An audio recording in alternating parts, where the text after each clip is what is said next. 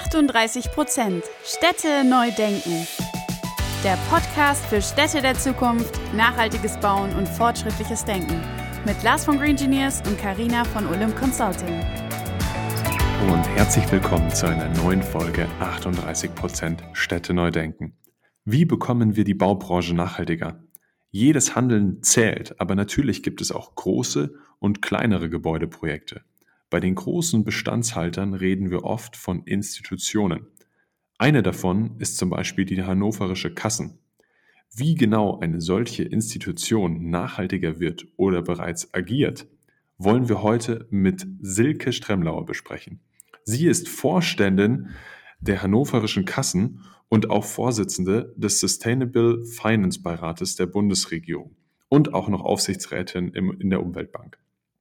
Das heißt, wir bekommen jetzt einen tiefen Einblick in den Bereich Sustainable Finance. Also dranbleiben und los geht's. Ja, herzlich willkommen, Silke, heute bei uns zu Gast im Podcast. Hallo Lars, hallo Karina. Ja, herzlich willkommen auch von meiner Seite.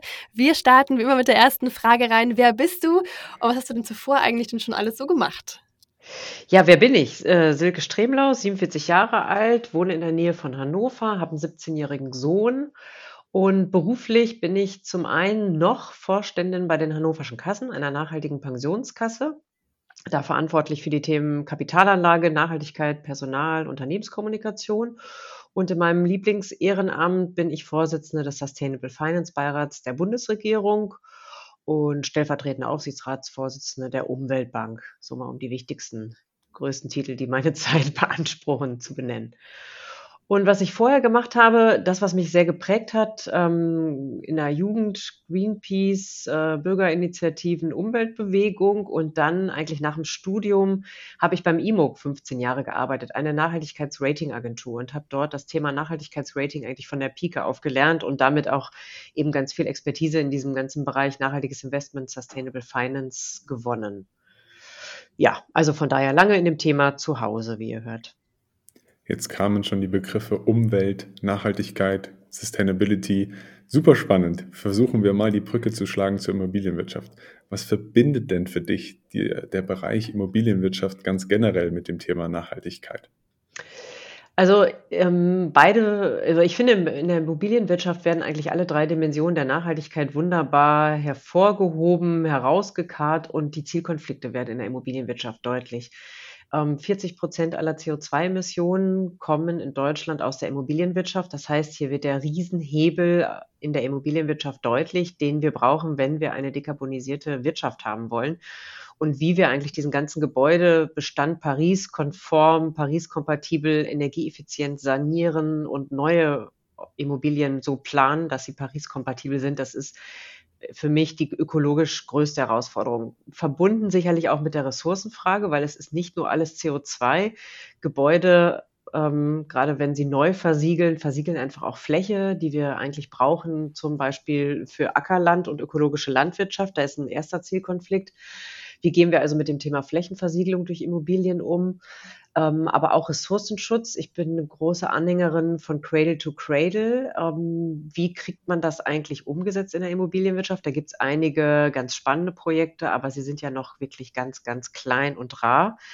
Und die soziale Frage ist natürlich im Bereich Immobilienwirtschaft auch ganz virulent, weil es darum geht, ein Grundbedürfnis des Menschen zu decken. Einfach die, wie kann ich wohnen und wie kann ich bezahlbar wohnen? Und wir haben, kennen alle die Debatte um den Wohnraum, gerade in den großen Städten, in den äh, Ballungsräumen.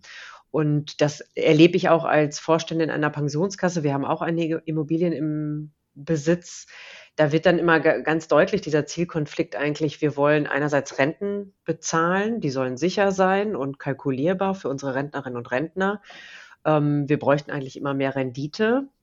Aber dafür müsste ich dann in den Immobilien die Mieten erhöhen, was nicht passt zu dem, wie wir eigentlich als sozialer Vermieter agieren wollen, sondern wir wollen bezahlbaren Wohnraum herstellen. Und da ist schon ein ganz schöner Zielkonflikt, der in der Immobilienwirtschaft sehr deutlich wird. Also von daher große, ja, und vielleicht noch ein Aspekt, der mir auch wichtig ist, ähm, das Thema Ästhetik in Städten. Wir gucken jetzt immer ganz schnell auf seriellen Bau und wie schaffen wir mehr Wohnraum. Aber ich finde, Städte, Dörfer leben ja von der Ästhetik von Immobilien. Und das ist auch eine ganz wichtige, also die kulturelle Komponente der Nachhaltigkeit. Von daher also kurz gesagt auf deine Frage zu antworten, das Thema Nachhaltigkeit und Immobilienwirtschaft bringt es sehr schön auf den Punkt und deckt alle Facetten der Nachhaltigkeit ganz gut ab. Ja, vielen Dank für die treffende Zusammenfassung, auf jeden Fall. Ähm, erzählen Sie mir gerne mal ein bisschen mehr über den Sustainable Finance Beirat der Bundesregierung. Was macht der genau? Ja, das ist ein Beratungsgremium für die Bundesregierung. Den gab es schon in der letzten Legislaturperiode und man hat jetzt dieses Jahr, äh, also mit der Ampel letztes Jahr, hat man wieder gesagt, wir brauchen wieder so einen Sustainable Finance Beirat, weil wir wollen führender Standort für nachhaltige Finanzierung werden. Und man hat erkannt, sicherlich auch, ich sag mal, angestupst durch Brüssel und den ganzen Regulierungsdruck, dass die Finanzwirtschaft ein ganz wichtiger Hebel dabei sein kann, die Transformation in der Realwirtschaft zu finanzieren und dass wir Gelder umlenken müssen von nicht nachhaltigen Bereichen in nachhaltige Bereiche. Und in diesem Beirat verstehen wir uns so als Sparringspartner für die Bundesregierung, dass die einfach auch immer wieder ein Feedback ohne Lobbyinteressen aus der Praxis bekommen, weil in dem Beirat sind 34 Menschen, aus der Realwirtschaft, aus der Finanzwirtschaft, Zivilgesellschaft und Wissenschaft. Und wir sind alle Praktikerinnen und Praktiker und wir beschäftigen uns mit dem Thema eben jeden Tag. Und das ist was ganz Tolles, weil die Bundesregierung natürlich sonst die Ministerien sehr stark belagert werden von Lobbyverbänden, was teilweise ja auch Verhinderungsvertreter sind, die erstmal immer sagen, geht nicht, geht nicht und auf die Interessen ihrer eigenen Gruppen achten. Und dadurch, dass wir solche Diskussionen dann im Beirat haben, wo alle Gruppen beteiligt sind, so Multi-Stakeholder-Organ, haben wir, finde ich, sehr breite Debatten. Und wir kümmern uns um alle möglichen Themen in dem Thema, also von Daten und Transparenz über, wie finanziere ich die Transformation, wie mache ich es für Verbraucherinnen und Verbraucher, für Investoren einfacher. Ähm, brauche ich eine Engagement-Plattform für aktives Aktionärstum? Was ist mit dem Immobiliensektor? Könnte man da über einen Gebäudekataster nachdenken? Und, und, und. Also haben eine breite Themenpalette und wir ähm, schreiben Paper, offene Briefe. Es gibt aber auch viel informelle Gespräche mit den Ministerien. Ähm, genau. Wir haben vier Sitzungen im Jahr in Präsenz in Berlin und zwischendurch jede Menge Arbeitsgruppensitzungen. Also sehr arbeitsam. Es ist komplett ehrenamtlich, muss man an der Stelle immer sagen. Macht aber auch wahnsinnig viel Spaß, weil man wirklich eine ganz große Wirkung auch des eigenen Handelns sieht. Jetzt hast du über das Ehrenamt gesprochen. Gehen wir mal auf den Hauptjob ein, wenn ich es Hauptjob nennen darf. Ja. Nachhaltige Mehrwerte. Was sind das für große Punkte, die ihr bei der hannoverischen Kassen angeht? Na, der Hauptjob, wir sind eine Pensionskasse, das heißt, der, unser Hauptjob ist eigentlich eine nachhaltige Rente zu bezahlen. Und nachhaltig verstehen wir in dem Sinne einerseits, dass sie sicher ist, dass sie eine bestimmte Rendite hat, die ist nicht exorbitant, die ist sehr marktüblich und dass wir das Geld am Kapitalmarkt erwirtschaften, aber mit sehr strikten Nachhaltigkeitskriterien. Und wir machen das schon sehr lange, weil wir sind mal von Waldorfschulen gegründet worden und in unserer Mitgliedschaft sind sowohl freie Schulen, Kindergärten, gemeinnützige Einrichtungen, aber auch nachhaltige Unternehmen und NGOs. Alle die, die sagen, wir wollen eine betriebliche Altersvorsorge für unsere Mitarbeitenden und wir wollen, dass das Geld gut am Kapitalmarkt angelegt wird, am besten mit einer gesellschaftlichen Wirkung. Weil das ist sozusagen der Hebel einer Pensionskasse. Der besteht eben nicht darin, dass wir nur Recyclingpapier haben, Transferkaffee haben und dass wir als Vorstände eben keine Dienstwagen haben, sondern alles mit der Bahn machen. Das ist nice to have. Aber der Hebel eben so einer Pensionskasse liegt darin, wo wir die Gelder anlegen. Und das machen wir eben mit strikten Nachhaltigkeitskriterien für alle Assetklassen. Und das Thema, also nachhaltige Mehrwerte ist auch noch gesundes Arbeiten. Wir haben so eine Beihilfekasse für unsere Mitglieder entwickelt. Da geht es viel darum, einfach noch Kosten für die Gesundheit äh, mit abzufedern und das solidarisch zu machen. Und ähm, wir versuchen auch in unserer Kapitalanlage teilweise Projekte unserer Mitglieder zu fördern. Das heißt, wir sind, haben zum Beispiel einige Wohnprojekte sozial-ökologischer Art ähm, im Portfolio, die wir fördern. Ähm, wir finanzieren auch mal einen Anbau einer Schule oder bei einem Kindergarten. Also das heißt, wir versuchen so einen Bezug zur Lebenswirklichkeit unserer Versicherten herzustellen und damit nicht nur eine abstrakte Versicherung zu sein, sondern jemand, zum, der ansprechbar ist und das Geld auch in einem Kreislauf lässt. Total spannend. Ähm, was würdest du denn sagen? Was sind so die größten Hürden unserer Zeit, wenn wir jetzt von nachhaltigem Bauen, aber auch von nachhaltigem Betreiben von Immobilien sprechen? Ähm, Also die größten Hürden, die lebe ich jetzt, äh, oder das erzählen mir die Projektentwickler, oder wir haben auch eine Architektin bei uns im Nachhaltigkeitsrat, die sagt, es ist schon eine Vielzahl an Anforderungen. Das heißt, das deutsche Baugesetz packt eigentlich immer noch mal was oben drauf und es wird nie einmal entrümpelt. Und wenn man einerseits bezahlbar bauen will und gleichzeitig klimaeffizient, dann ist das schon in Teilen sehr schwierig. Und da müsste man eigentlich noch mal rangehen. Gibt es ja gerade Vorschläge auch in München von der Architektenkammer, glaube ich. Ähm, dann ist es, finde ich, eine große Hürde auch Richtung Nachhaltigkeit, dass es eigentlich lukrativer ist, neu zu bauen. Was natürlich aus Nachhaltigkeitsgesicht Punkten ein absoluter Super-GAU ist, weil wir eigentlich ja doch genug Immobilien schon haben, oft äh, sehr große Flächen pro Person. Wir haben in Teilen Leerstand, der nicht wirklich genutzt wird oder dann wird eher abgerissen, bevor umgebaut wird und saniert wird. Und ich glaube, da muss sich Politik noch viel mehr einfallen lassen, wie dieses Thema Sanieren im Bestand, wie das zum Beispiel steuerlich gefördert wird. Ähm, das hängt natürlich auch damit zusammen, dass wir eben keine Internalisierung externer Kosten haben, dass die Ressourcen letztendlich viel zu günstig sind und die ganzen Folgekosten nicht mit eingerechnet sind. Aber das, so finde ich schon eine Hürde beim Thema nachhaltiges Bauen, dass es lukrativer ist, neu zu bauen.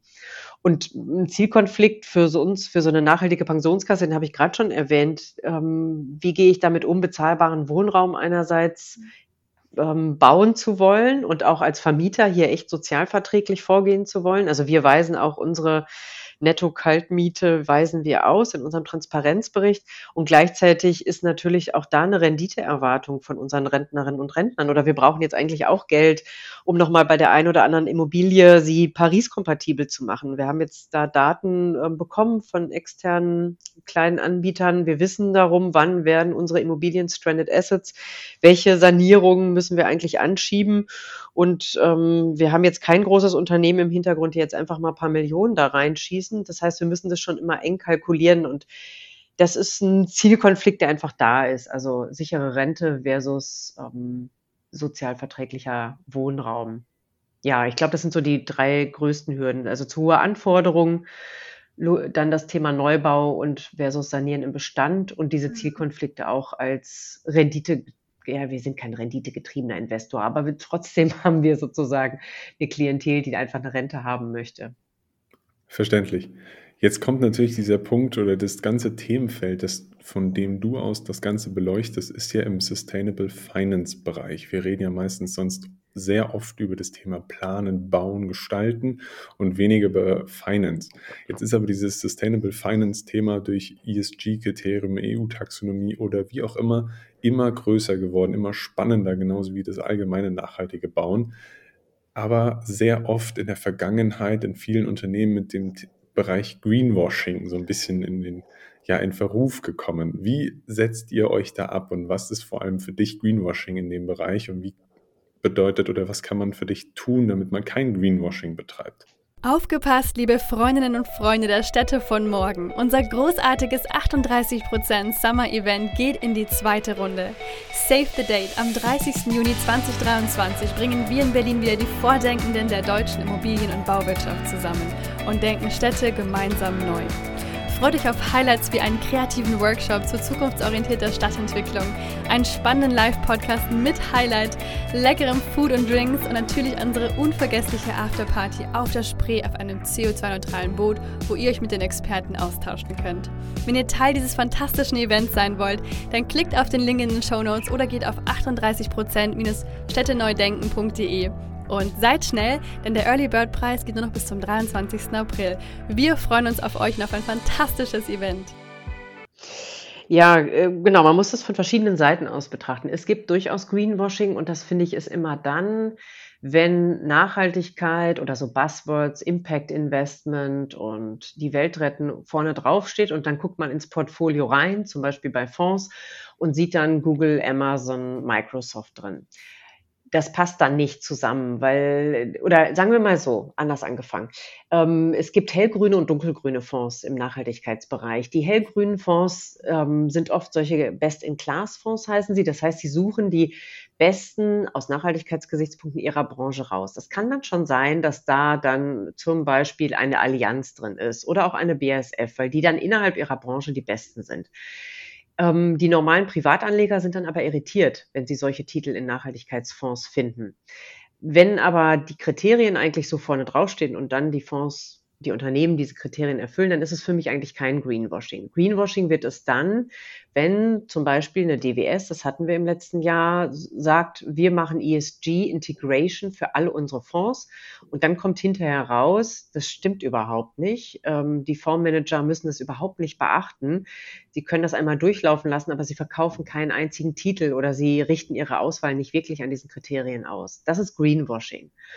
Oder Greenwashing ist auch, ähm, wenn wir das auf den Immobiliensektor beziehen, wenn ich jetzt in einen nachhaltigen Immobilienfonds investieren würde und der argumentiert, ähm, mit uns werden so und so viel CO2-Tonnen gespart und kann das aber letztendlich nicht nachweisen und keine Belege dafür, das auch zu quantifizieren, dann ist es auch Greenwashing.